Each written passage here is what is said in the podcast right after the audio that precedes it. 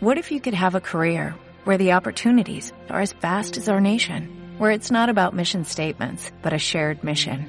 At U.S. Customs and Border Protection, we go beyond to protect more than borders, from ship to shore, air to ground, cities to local communities. CBP agents and officers are keeping people safe. Join U.S. Customs and Border Protection and go beyond for something far greater than yourself.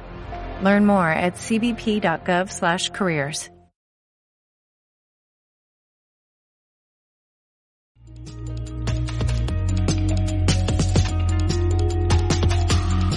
Hola amigos, bienvenidos una vez más a esta emisión de Sin Filtros. Somos una ventana de información para todos aquellos que están silenciados en los medios tradicionales. Somos una ventana de información para todos los latinoamericanos y para aquellos que se sienten perseguidos, que se sienten sin voz. Así es que bienvenidos todos.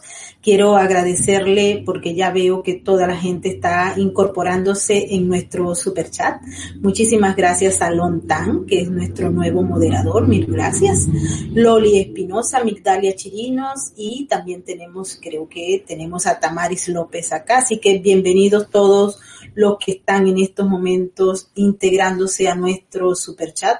Un gran saludo a Luisa Luisa, a Ivonne y a todos aquellos que están entrando. Hoy tenemos un programa muy interesante. En la primera parte vamos a conversar con una abogada de derechos humanos de El Salvador, que fue abogada del actual presidente Nayib Bukele. Con ella vamos a conversar sobre diversos aspectos que están en estos momentos en discusión aquí en los Estados Unidos.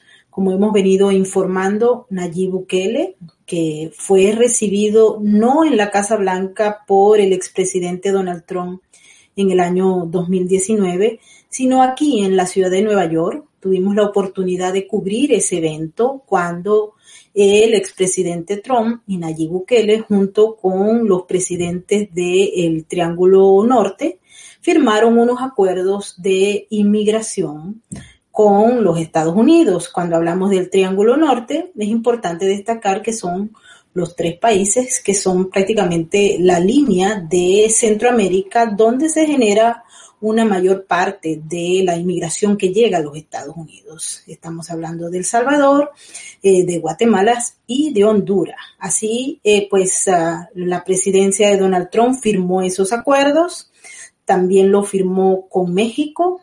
La administración de Joe Biden eliminó los acuerdos. Hoy justamente es noticia el hecho de que se hayan eliminado con México. Y en estos momentos la administración Biden está mm, proponiendo nuevas estrategias y ya se ve pues la visita pronta de la vicepresidenta Kamala Harris a México y así por Centroamérica, así como también del secretario de Estado Anthony Blinken, quien se encuentra en estos momentos en Costa Rica, sirviendo, conociendo la región y observando acuerdos nuevos. Eh, la abogada que tenemos uh, de invitada también nos va a tocar una serie de elementos que se han presentado desde que Nayib Bukele llegó al poder. Como les digo, ella fue su defensora en casos muy importantes en los años 2016, 2017, y ella no lo explicará, pero hoy en día forma parte de ese grupo político que eh, pues prácticamente es um, disidente y acosado. Ustedes saben muy bien cómo funcionan los neototalitarismos. Lo hemos hablado acá, hemos discutido en varias oportunidades el término y cómo se aplica. Y el caso de El Salvador es uno de los ejemplos claves que en los Estados Unidos se está mirando y monitoreando. En la otra parte del programa vamos a hablar con la abogada María Herrera, que nos va a explicar cómo la administración del presidente Joe Biden está deportando a venezolanos al horror del el régimen de Nicolás Maduro. Así es que con ella vamos a estar en la segunda parte. Por ahora vamos a darle la bienvenida a la abogada de derechos humanos Berta de León. Ella es ex fiscal de El Salvador y como también ex abogada de Nayib Bukele. Bienvenida. Un placer de verdad tenerla con nosotros en Sin Filtros. Hola, muchas gracias. Y bueno, un saludo a todas las personas que nos están viendo. Sí, eh, abogada, quisiera que nos explicara eh, primeramente eh, cuál es la razón por la cual en estos momentos usted se siente perseguida por el gobierno de Nayib Bukele y habiendo estado con él trabajando, sirviéndole como su representante legal en años atrás. ¿Qué fue lo que pasó? Eh, bueno, decir que desde el primero de mayo, como muchas personas pudieron presenciar porque fue algo que se televisó y que se compartió en diferentes redes sociales, el presidente Bukele tomó el control de la institución encargada de la persecución penal, tanto de la investigación de delitos de corrupción, por ejemplo, eh, y es la que decide a quién persigue y a quién no, ¿verdad? Eh, por constitución, el artículo 193 le da todas esas facultades y atribuciones. Eh, la asamblea, mayoritariamente del partido Nuevas Ideas y Gana, el, partido que llevó a, a Bukele al poder, sin ningún debido proceso destituyó al fiscal Raúl Melara y ese mismo día, de dedo, puso al actual fiscal, ¿verdad? Rodolfo Delgado, sin seguir el procedimiento o ese concurso del que habla eh, la misma constitución, ¿verdad? Que, y que busca evitar que la fiscalía sea tomada por cualquier grupo de poder que comprometa la independencia y la imparcialidad que tiene que tener ese funcionario. Entonces, eso es, digamos, el, el, el antecedente de lo que sigue eh, y, la, y la persecución que no solo, digamos, la estoy viendo en mi caso, sino de otras personas, hombres y mujeres que están constantemente criticando o opinando en contra del presidente y del gobierno y que están eh, viéndose amenazadas por el uso político de la fiscalía que está controlada por, por Bukele. En la fiscalía, cuando el presidente Bukele decide eliminar, sacar al fiscal y eliminar también a los magistrados, aquí se habló del buquelazo, de un golpe de Estado, de un golpe contra las instituciones democráticas. ¿Existía desde el punto de vista jurídico alguna razón que le permitiera al presidente eliminarlos o simple y llanamente fue un hecho real de autoritarismo? Fue un hecho real de autoritarismo, no solo porque, bueno, ellos argumentan, por ejemplo, los diputados y las diputadas que tomaron esta decisión, en el caso del fiscal general dicen que lo retiraron de su cargo por sus vínculos partidarios con el partido Arena, por ejemplo. Bueno, si esa era la causal, tuvieron que haber seguido el procedimiento que eh, establecido. Tuvieron que haberle garantizado el derecho de audiencia, el derecho de defensa a el que estaba eh, haciendo las, las veces de fiscal general. Lo que implicaba que se realizara un procedimiento que puede durar días, semanas o meses, no en un día. Entonces, otra de las grandes preocupaciones como salvadoreños es que ese mismo día también eh, quitaron, ¿verdad?, de golpe a la sala constitucional, al presidente de la sala constitucional, que también es el presidente del órgano judicial y que acabó con la separación de poderes que había en el país, ¿verdad? Entonces fue un doble golpe, ¿verdad? Tanto a la institución encargada de investigar los delitos como a la cabeza, por así decirlo, del órgano judicial. Usted fue abogada de Nayib Bukele cuando no era presidente y lo acompañó por un periodo, creo que durante la campaña. Eh, me, gustaría que aclarara esto. ¿Qué fue lo que ocurrió en esa relación cliente-abogado? pues la relación cliente-abogado, digamos, se desarrolló con total normalidad. Eh, mi opinión profesional fue respetada, eh, y bueno, yo desempeñé mi cargo con lealtad, con diligencia y sobre todo de manera legal, ¿verdad?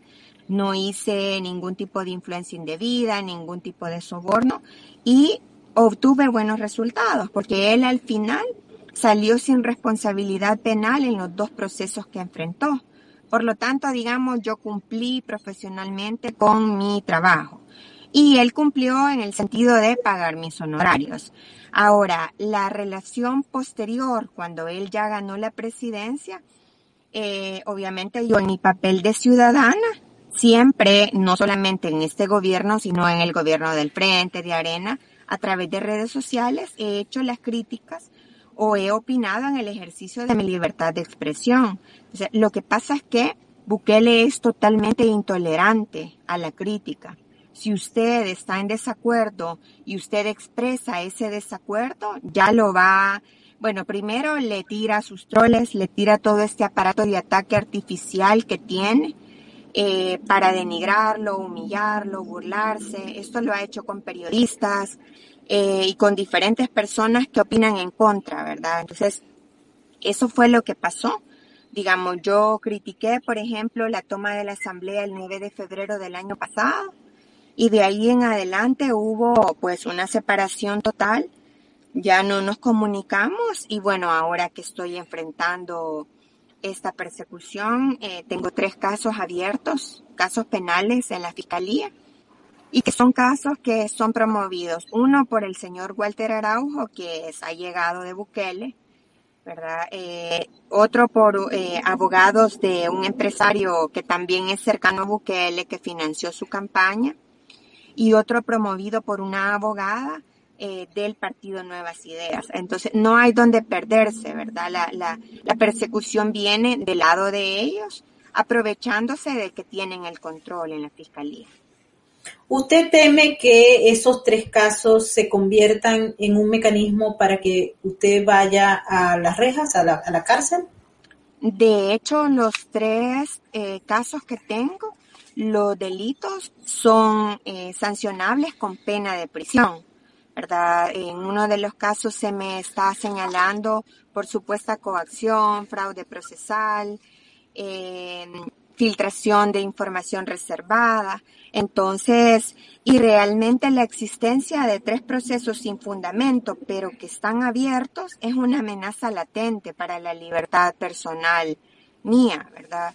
Entonces, sí es una situación bastante complicada porque, como le, decía al inicio, ningún salvadoreño o salvadoreña tiene ya garantías judiciales, porque al, al, digamos, al controlar la fiscalía y controlar la cabeza del órgano judicial, ya hay muy pocas posibilidades en cuanto a decir, bueno, yo me voy a defender de esta forma, voy a presentar estas pruebas, porque el árbitro va, que va a decidir, ya sabemos del lado de quién está, entonces no tenemos digamos, esa garantía de un juicio justo, independiente, imparcial. Entonces es una situación bastante delicada la que estamos enfrentando. Uno de los uh, críticos del gobierno de Bukele desde acá, desde los Estados Unidos, señala que lejos de apartarse del modelo de corrupción que viene ejerciéndose en El Salvador por muchos años y por muchas administraciones, Bukele forma parte de ese grupo. De hecho, dos de sus hombres o de sus personas, la señora Carolina Recinos, que es comisionada presidencial uh, de la administración de Bukele, así como el exministro de Seguridad, fueron señalados en un informe de los Estados Unidos por haber participado presuntamente en eventos de corrupción. Estamos hablando que no hubo ningún cambio a pesar de que al llegar a la presidencia y durante su campaña, eh, Nayib Bukele eh, prometió cero corrupción y cero, cero intolerancia a todos los delitos que se habían cometido anteriormente a que él llegara a la presidencia pero resulta que el entorno del el presidente está siendo señalado por corrupción, no solamente por los Estados Unidos. Tengo entendido que también allá mismo en El Salvador había investigaciones de corrupción en contra de varios actores del gobierno. Sí, eh, es bien lamentable porque al final lo que vemos es que estas consignas anticorrupción y estas promesas de una nueva forma de hacer política, eh, al final resultó solo ser pura propaganda, ¿verdad? Pura publicidad. En lo que sí hay que reconocerle que ha invertido gran cantidad de recursos en hacerse publicidad, cuida mucho su imagen y también se aprovecha digamos, del, escaso nivel educativo de la mayoría de salvadoreños y salvadoreñas que lo siguen ciegamente, o sea, el nivel de él sí ha logrado capitalizar, digamos, ese resentimiento de la gente con políticos de arena, con políticos del frente, que tuvieron la oportunidad de cambiar, digamos, la vida de la gente y no lo hicieron, cometieron corrupción. Pero creo yo que eh, Bukele, aprovechándose de ese hartazgo y de ese resentimiento de la gente, vendió eh, la idea de que iba a hacer las cosas diferentes y al final es un reciclaje de, lo mismo, ¿verdad? Hay políticos que vienen de estilo del frente, de arena, de Gana, bueno, el mismo partido que lo llevó a la presidencia, uno de sus principales líderes es Guillermo Gallegos, que es un político de la derecha que ha sido señalado en reiteradas administraciones por hechos relacionados con corrupción. Entonces, bueno, el mismo Walter Araujo, que es muy allegado y es uno de sus ideólogos, es un personaje muy cuestionado, ha tenido procesos por enriquecimiento ilícito en la Corte Suprema, ¿verdad?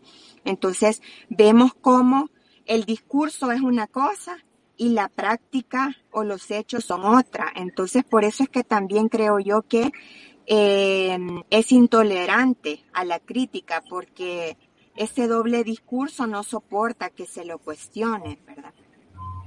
Eh, en el primer mensaje que da el presidente Bukele a la Asamblea Legislativa de El Salvador, nos llamó la atención una frase que está siendo estudiada acá, en, tanto en Nueva York como en Washington, y es esta.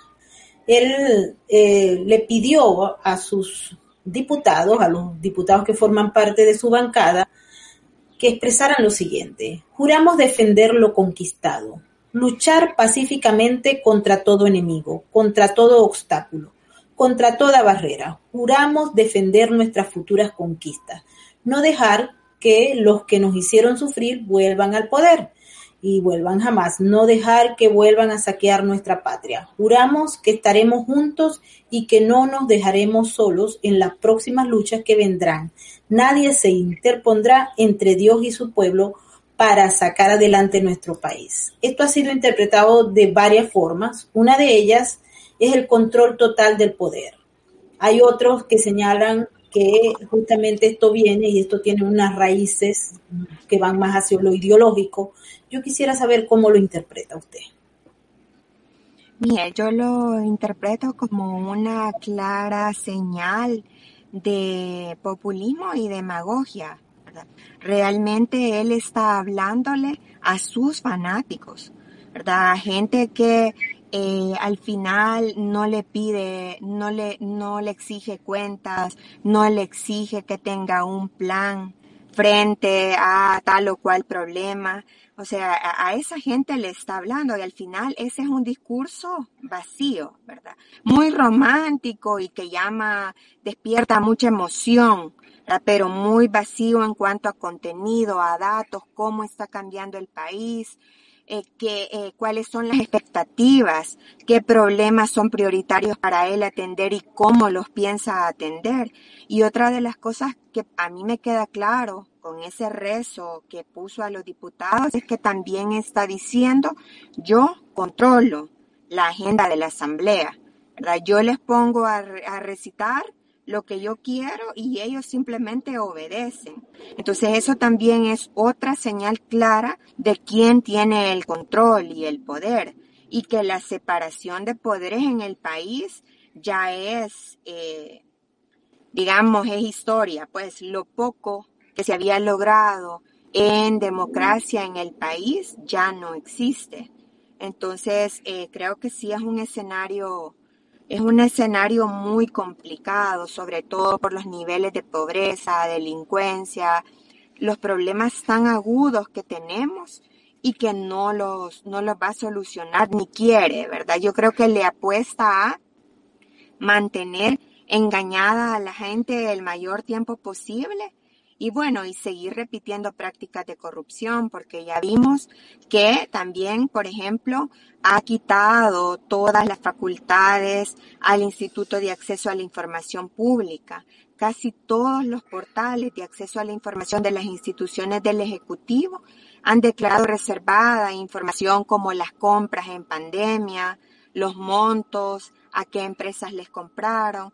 Eso lo único que revela es que ahí también hay cosas oscuras que pueden estar escondiendo corrupción. Entonces, hay un ambiente, Maybor, de, de desesperanza, la verdad, en el, en el país y de miedo, que son como, como elementos bien, bien complicados y estamos muy conscientes de que este enamoramiento que tiene la gente con Bukele va para largo, pues lo que le da bastante margen de seguir, de seguir destruyendo lo, poco que teníamos.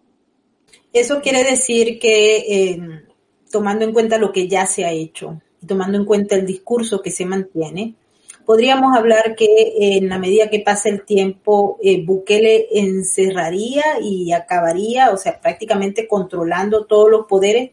No sé si ya los tiene controlados, pareciera que sí desde acá. Sí, eh, como te decía, ya, ya controló la Corte Suprema de Justicia. En una tarde destituyó sin debido proceso a los magistrados de la Sala Constitucional eh, y bueno, y quitó al fiscal. Entonces está claro quién controla el sistema de justicia en el país.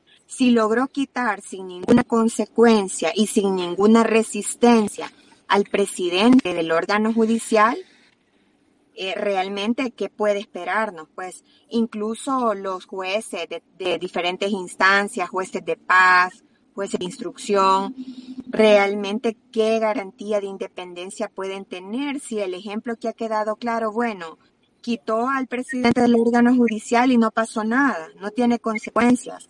Los mismos otros magistrados que integran la, la corte los aceptaron como que si no había pasado nada. Entonces, realmente está claro quién tiene el sartén por el mango, ¿verdad? Y no, no somos los ciudadanos ni hay balance de poder. Eh, la primera vez que nosotros tuvimos oportunidad de escuchar a Bukele fue en la Fundación Heritage en Washington, D.C.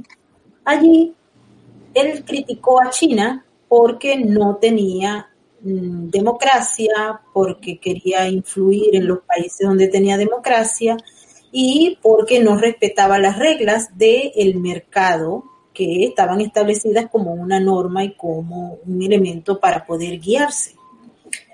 Él posteriormente intentó ir a la Casa Blanca, pero eso nunca ocurrió. Lo vimos con el expresidente Donald Trump, como les digo, acá en la ciudad de Nueva York. Nosotros tuvimos oportunidad de darle cobertura a todos los eventos que se produjeron durante el marco de la 74 Asamblea de las Naciones Unidas y en ese momento se firmó el convenio de inmigración entre los países del Triángulo Norte y Estados Unidos. Él no logró penetrar, no logró ser recibido en la Casa Blanca, ni contó con un apoyo, si se quiere, irrestricto del Departamento de Estado. Eh, había un informe que pesaba sobre, particularmente sobre el entorno de Bukele. Nosotros tuvimos oportunidad de leer ese informe y allí aparecía pues eh, eh, los personajes que acompañan a Bukele que tenían relaciones con la gente del frente que pues gobernó a El Salvador por muchos años y también con gente vinculada a José Luis Merino, el comandante Ramiro, que estaba muy ligado a Hugo Chávez, a la revolución bolivariana venezolana y a todos estos modelos que se exportaron desde Caracas y que fueron muy bien recibidos en El Salvador durante el gobierno del Frente Farabundo Martín. Le pregunto, ¿será el, la, imposibilidad que él tuvo de acceder a la Casa Blanca? Hoy en día la situación está muchísimo más eh, difícil para Bukele desde el punto de vista diplomático con los Estados Unidos. Quisiera que él me diera su versión sobre esto, porque si bien es cierto y se dice, él tuvo cierta simpatía en ese encuentro, que fue el único encuentro que se dio aquí en Nueva York en el 2019, y posteriormente nunca fue recibido, vino la pandemia y posteriormente llegó Joe Biden al poder y todas estas relaciones se fueron agriando un poco más. Ya no está el convenio, eh, han habido eh, posiciones encontradas y esto lo enmarco dentro de lo que es la histórica relación del Salvador con Estados Unidos, también tomando en cuenta que la diáspora salvadoreña es la que envía las remesas para El Salvador, que son fuente principal para la economía de ese país. No, yo, yo pienso que la cercanía de Bukele, bueno, con, con personajes como José Luis Merino, Carolina Recinos y otros empresarios con mucho poder económico en el país, eso no, no es nuevo y no ha dependido de, si fue recibido o no por Estados Unidos. Esa cercanía existe y según lo han documentado varios periodistas aquí en el país desde la campaña presidencial. Es decir, desde antes que eh, Bukele fuera presidente. Entonces, digamos, estas, estas compañías, estas amistades incluso comenzaron cuando Bukele era miembro del Frente, pues Y está, estuvo estos apoyos en el frente. Entonces, esto no, no es nada, no es nada nuevo.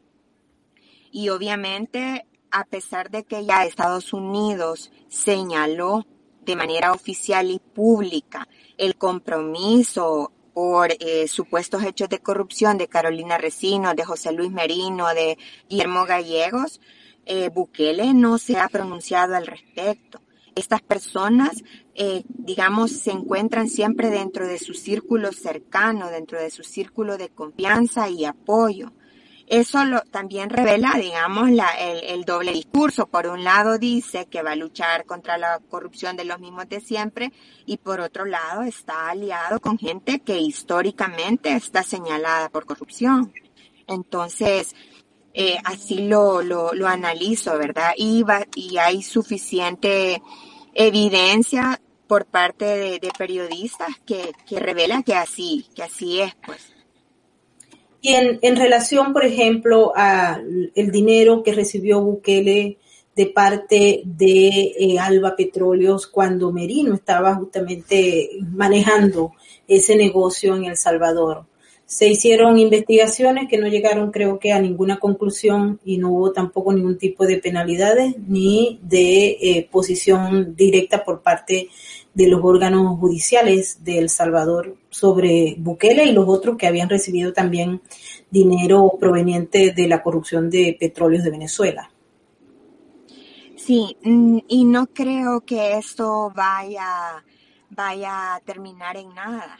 De hecho, el actual fiscal impuesto por Bukele ha sido uno de los abogados, era uno de los abogados de Alba Petróleos. ¿verdad? Eh, era el que estaba representando a algunos de los representantes de esta sociedad que estaban siendo señalados e investigados por la fiscalía. Entonces, por eso también revela cuál era la urgencia de que en la primera sesión plenaria se quitara al anterior fiscal y se impusiera uno a la medida de ellos. La urgencia de frenar estas investigaciones por corrupción que pueden perjudicar a su círculo cercano. Acordémonos también que se estaba investigando las compras que se realizaron el año pasado en el tiempo de pandemia y que es, todo eso quedó ya, digamos, eh, archivado. Bueno, no sé qué habrá pasado con esa investigación, pero no creo que el fiscal impuesto realmente vaya a hacer una investigación y vaya a reportar una, unas conclusiones objetivas. Si son funcionarios de Bukele, como el ministro de, de Salud, Fran Alaví, uno de los principales señalados. Entonces, eh, por eso no creo yo que en a corto plazo vayamos a obtener acceso a investigaciones independientes e imparciales por parte de la Fiscalía. Otra de las uh, razones por las cuales en los Estados Unidos se está monitoreando al presidente Nayib Bukele es su relación con China, con Pekín. Desde el inicio Recordamos que él vino a los Estados Unidos en septiembre del año 2019 y en diciembre él fue a China y allí se reunió con Xi Jinping. En esos encuentros se anunció un acuerdo que apenas acaba de ser ratificado por la Asamblea Legislativa, por el Congreso, en el que Bukele y su partido, Nuevas Ideas, tiene una mayoría de escaños. Eh, nos ha llamado muchísimo la atención todos los eh, prácticamente eh, narrativas que se han planteado en el mes de mayo del 2021. Él fue, él anunció, luego de haber dicho en el American Heritage que en China no había democracia y que no respetaba las reglas del mercado. Posteriormente fue en diciembre. Hay que recordar porque hay muchas personas que también se preguntan qué fue lo que pasó con el reconocimiento de El Salvador en Taiwán. A Taiwán eso se hizo en el año 2018 y Bukele lo termina eh, ratificando en su posición a favor de una sola China. Em, ese acuerdo que se firmó y que fue ratificado, el mismo presidente Bukele habló de 500 millones de dólares. 500 millones de dólares que irían para infraestructura, para construir un, estadio, una biblioteca de más de 40 millones de dólares, etcétera, pero hay muchos lados oscuros de esos acuerdos. Y también esa presentación y esa firma, tal cual como se vino haciendo por Twitter, porque fue por Twitter, ha generado reacciones de los representantes del gobierno de los Estados Unidos porque eh, de alguna manera se observa que en vista de que Bukele no consiguió sus objetivos iniciales con Estados Unidos, se refugia en China. Yo quisiera que nos explicara eh, esa versión, porque no se entiende muy bien qué es lo que está pasando entre esas relaciones hoy en día agrias con los Estados Unidos y muy dulces y muy eh, prominentes y muy mm, prácticamente difundidas por el mismo presidente a través de, su cuenta de Twitter que eh, China eh, termina siendo El Salvador, ¿no? Sí, eh, bueno, al final también algunos diputados, bueno, de la, de la débil oposición que hay ahora en la Asamblea, la diputada Anabel Belloso, por ejemplo, hablaba respecto de lo express que fue la aprobación de este convenio con China, que no se sabe cuáles son las condiciones, que no se sabe tampoco cuáles van a ser los mecanismos para auditar los fondos de esa cooperación. Entonces, eh, bueno, obviamente como no tienen el número, el, el, el número necesario para ver detenido la aprobación por parte de la Asamblea de ese convenio, al final quedó en nada, ¿verdad? Porque tampoco le dan mucha voz eh, en la Asamblea, pero sí pienso que esta relación eh, con China que se sigue consolidando eh, y yo creo que, que Bukele al final va a seguir haciendo lo que sabe hacer si no tiene lo que él quiere, como él quiere de Estados Unidos, se va a ir retirando y aliando con China y fortaleciendo esa relación, no obstante todos los intereses que tengan los salvadoreños y salvadoreñas eh, comprometidos con el gobierno de Estados Unidos. Entiéndase la gente, eh, los salvadoreños que viven en Estados Unidos, las remesas familiares y esa relación tan profunda y histórica que hay, pues, ¿verdad? Entre El Salvador y Estados Unidos. Yo creo que también hay que prepararnos para eso, ¿verdad? Eh, ha demostrado ser una persona muy impulsiva, de muy pocos escrúpulos. Al final lo que sí está claro es que tiene un total interés de control, de eh, consolidar su poder y que es bastante insaciable en términos económicos, ¿verdad? Entonces yo, yo sí lo veo eh, bueno, con mucha preocupación, porque al final la situación, los principales problemas de los salvadoreños no se solucionan con la construcción de un estadio de fútbol, ¿verdad? Ni tampoco pasan por la construcción de una biblioteca. Lo que estamos viendo es más de lo mismo. Realmente son, son eh, obras que van a recibir un montón de publicidad, que dan la impresión de que El Salvador está cambiando, está mejorando, pero que la calidad de vida y el desarrollo de la gente no, no tiene nada que ver con eso, pues. Sí, nosotros estábamos investigando el, el convenio que se firmó y hay algunos puntos que no quedan absolutamente claros para el que lea el convenio.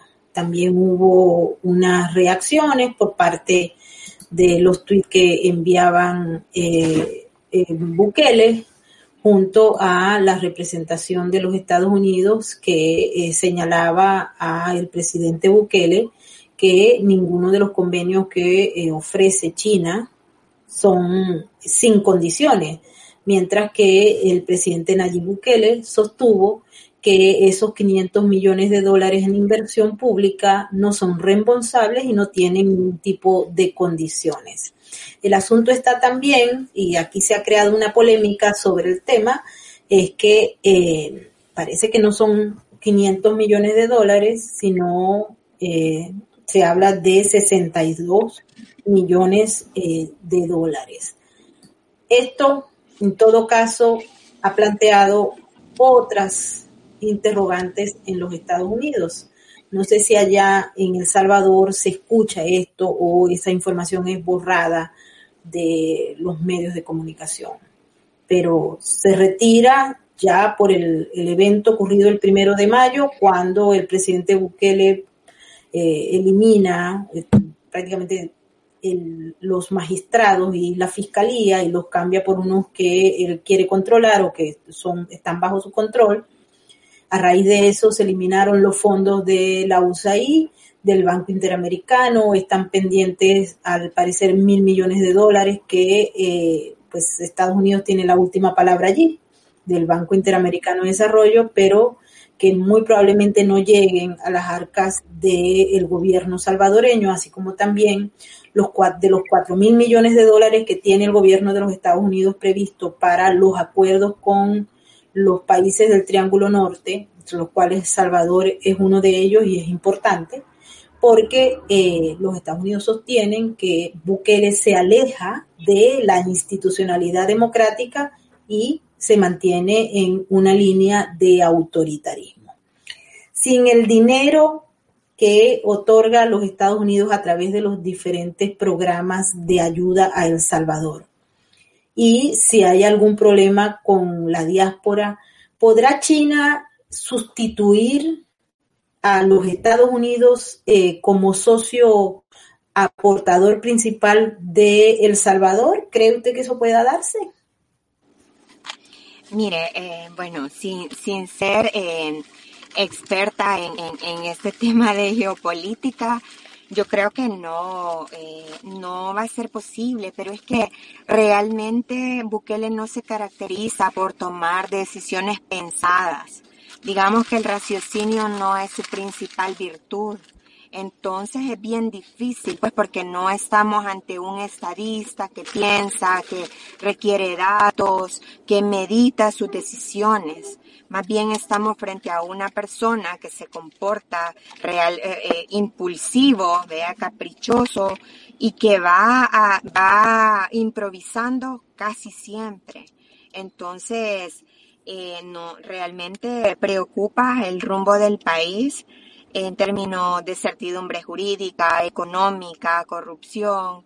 Realmente bien, es bien grave porque estamos siendo liderados por una persona, pues, eh, bien impredecible, bien caprichosa, bien impulsiva y, y poco pensante. ¿Usted cree que Nayib Bukele va a ser el próximo dictador de América Latina? Se le fue el volumen. A ver, vamos a ver si la puedo rescatar. Ya, hola. Ya, ya, ya ha dado eh, pasos clarísimos en esa dirección. Ya ha dado señales. Eh, bueno, ya ha controlado el órgano judicial, la Fiscalía General de la República, en su cuenta de Twitter siempre pasa llamando a la gente a, al odio, ¿verdad? Siempre ese discurso de hay que acabarnos a los demás, eh, hay que identificar estos enemigos internos y externos, como él mismo así textualmente lo dice. Y esta constante alusión a Dios, ¿verdad? Y a la fe y al emocionalismo, yo creo que eso es bien claro hacia dónde nos está llevando, pues. Bueno, abogada, quiero agradecerle su participación en nuestro programa de Sin Filtros. Muchísimas gracias de verdad por estar con nosotros. ¿Tiene algo más que agregar? No, gracias a usted por el espacio. Muchas gracias. Adiós.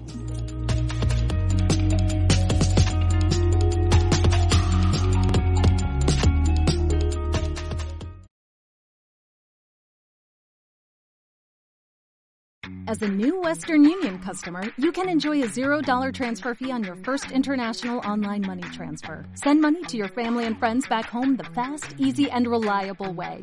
Visit westernunion.com or download our app today to get started, and your first transfer fee is on us. FX gains apply, not available for credit cards and transfers to Cuba. Services offered by Western Union Financial Services Inc. and MLS 906983 or Western Union International Services LLC and MLS 906985.